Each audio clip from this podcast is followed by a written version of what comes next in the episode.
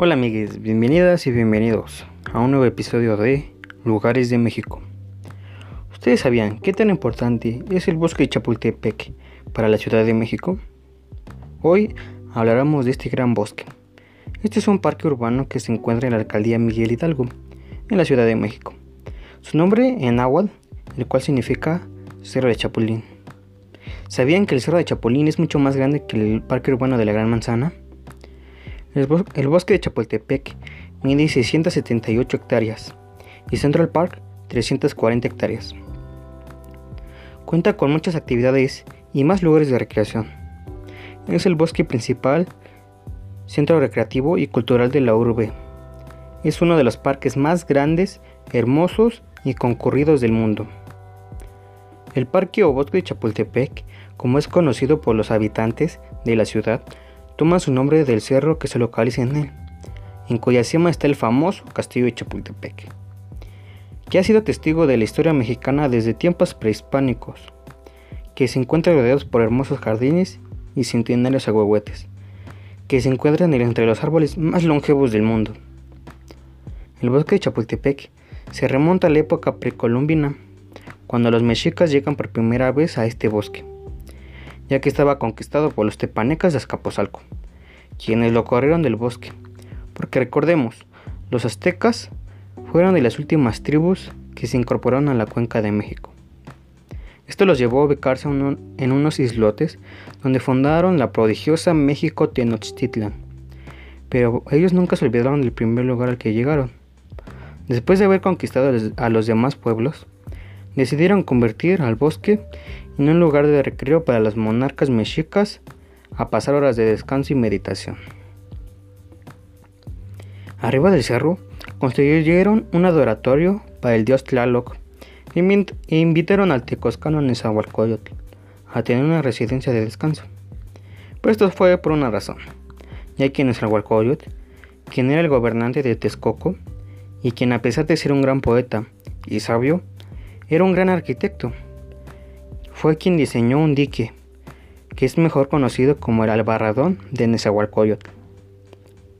Su función era separar las aguas dulces y saladas de los lagos para evitar las inundaciones que afectaban a Tenochtitlan.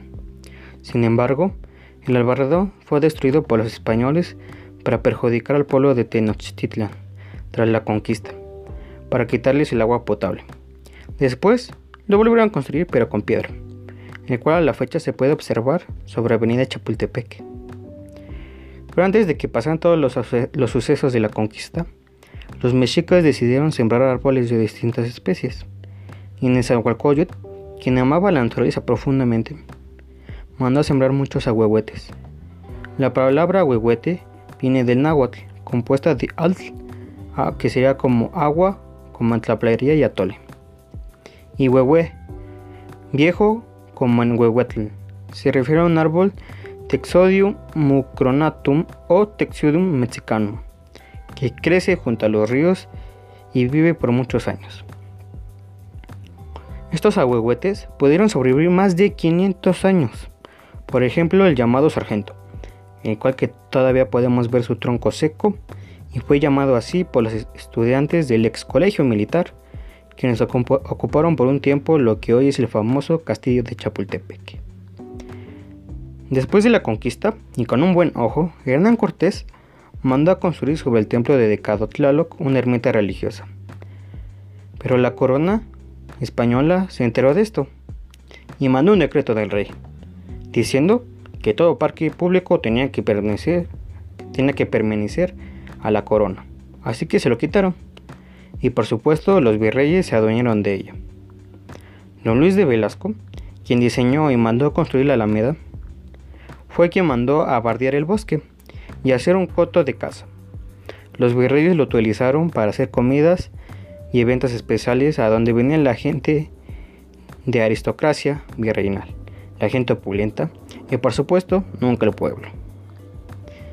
A finales del siglo XVIII, un virrey, un virrey dijo, iba a construir una casa de descanso arriba del cerro, el cual ahora conocemos como el Alcázar.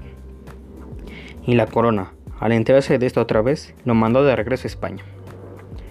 Fue Porfirio Díaz quien mandó hacer de este un parque público y desde entonces ha sido el parque público de la ciudad.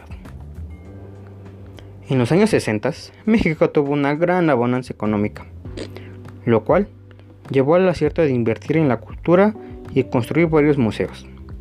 Y se escogió Chapultepec, porque era un parque público al que ya venía la gente, y se tenía que aprovechar eso. Algunos de los museos que se construyeron fue el Museo Rufino Tamayo, la Galería de Historia Museo del Caracol, el de Arte Contemporáneo y el Museo de Antropología. Por mencionar algunos, ya que hablaremos de ellos más a fondo en otros episodios. Algo que representa al bosque de Chapultepec son, sus distintas secciones, que se diferencian unas de otras. La primera sección pertenece al sector más antiguo del parque.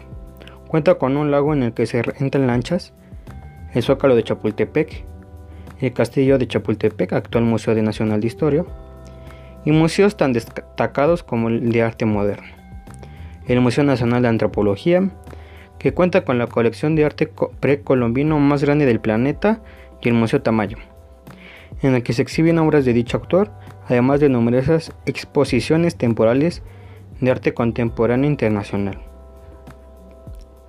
La segunda sección está abierta desde 1962. Se encuentra la, casa, Presidencial de los Pinos, el Papalote Museo del Niño y dos increíbles lagos, los cuales se pueden, de los cuales se puede tener una vista maravillosa.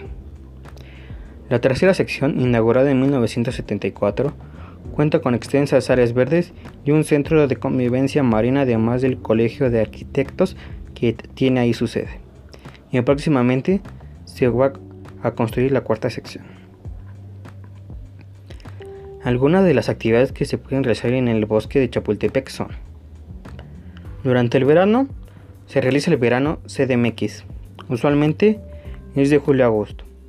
En este periodo se llevan a cabo varias actividades recreativas deportivas y artísticas para toda la familia. Todas las actividades son gratuitas. También está la lancha, Cinema, con el objetivo de recuperar espacios públicos y ampliar la oferta cultural y recreativa en los bosques urbanos de la CDMX. La Secretaría del Medio Ambiente de la Ciudad de México, la CDMA, organiza el primer sábado de cada mes en el Lancha Cinema, en el bosque de Chapultepec. A partir de las 17 horas se entregan boletos en Puerto Chico del Lago Mayor, ubicado cerca del acceso Acuario Entrada por Paseo de la Reforma. A un costado de Casa del Lago, lanchas disponibles para 2, 4 y 6 personas. El ingreso al embarcador es a las 19 horas en el mismo lugar. El acceso a las lanchas es cupo limitado. En caso de no encontrar lugar, se puede tomar asiento en la terraza del Lago Mayor. Con la finalidad de promover la convivencia ciudadana y el disfrute del espacio público, el segundo sábado de cada mes se realiza el picnic nocturno en el Jardín Botánico, ubicado en la primera sección del bosque, una actividad para toda la familia. Con la intención de generar una mayor conciencia sobre la importancia del reciclaje y valorización de los residuos sólidos, la Secretaría del Medio Ambiente del Gobierno de la Ciudad de México puso en marcha el mercado del trueque. Este novedoso programa de educación ambiental tiene como finalidad mostrar a los ciudadanos de manera tangible y directa cómo lo que llamamos basura se convierte en materia prima, es decir, cómo los residuos sólidos, si los separamos adecuadamente, aún tienen valor. El mercado del trueque consiste en el intercambio de residuos reciclables como papel, botellas de vidrio, cartón, latas de aluminio, PET, Tetrapack y electrónicos, por productos agrícolas producidos en la Ciudad de México. En el programa, el público asistente podrá intercambiar residuos por productos de temporada, como lechugas, nopales, espinacas, jitomates, quesos, moles o plantas, entre otros productos.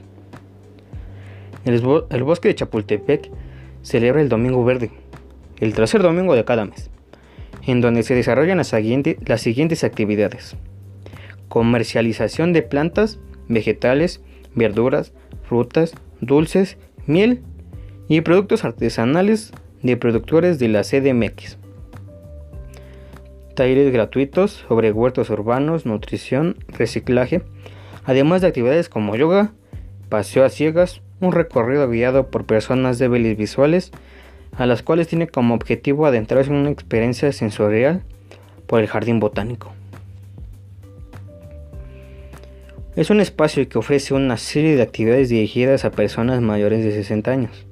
Fue creado en 1986 y tiene una superficie de 36.500 metros cuadrados. Destaca en su interior el jardín de arte y la pergola, la cual funciona como centro de reunión.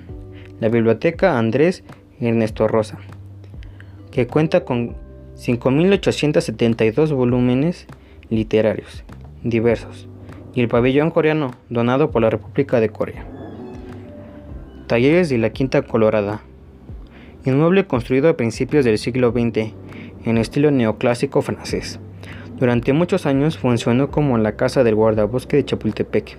La casa fue remodelada en el estilo mexicano en 1985, construyéndose en el área que ocupaban las caballerizas. La Quinta Colorada cuenta con un auditorio con un cupo aproximado para 50 personas, un salón de usos múltiples y aulas. En este inmueble se realizan talleres, cursos, conciertos, cuentacuentos, congresos, proyecciones de películas, entre otros. Hay clases para andar en patineta. Está dirigido a personas de 4 años en adelante. Uno de los propósitos del bosque de Chapultepec es promover la convivencia social a través de programas que destaquen importancia histórica, ecológica, recreativa y que sensibilicen sobre el cuidado de la mayor área verde de la Ciudad de México. En este marco se realiza el Festival del Bosque Chapultepec, el cual nació en 2002, con la convicción de promover el rescate y disfrute del espacio público a través de la realización de actividades culturales, educativas y recreativas como conciertos, talleres para niños, obras de teatro, cine al aire libre, activaciones físicas, entre otras. Centro Cultura Digital. Este se encuentra en las profundidades de la Estela de Luz desde el 2012. Es un lugar donde se promueve el arte a través de la tecnología y resalta la influencia de la expresión digital en la cultura. El audiorama es un rincón escondido al aire libre, conocido por pocos. Fue instalado en 1972 con el fin de convertirse en un espacio tele para los aficionados a la lectura y a la naturaleza. Dispone de cómodas bancas rodeadas de árboles en un espacio ambientado con música clásica, jazz, new age y otros géneros, dependiendo del día de la semana. Puede solicitar el préstamo de un libro. Al recorrer Chapultepec es inolvidable contemplar la mejor vista de la ciudad desde el castillo de Chapultepec. Al entrar al parque por la Puerta de los Leones, ubicado en Reforma, y, visitar el zoológico de Chapultepec, uno de los más importantes del mundo. Bueno amigues, eso es por todo por parte mía, pero antes de irme me gustaría recomendarles algunos medios donde se habla del bosque. Por ejemplo, el libro El castillo de Chapultepec 1250-2015, primera edición. También una película que habla sobre este bosque sería Prometo no enamorarme. Bueno, esas fueron las recomendaciones de hoy.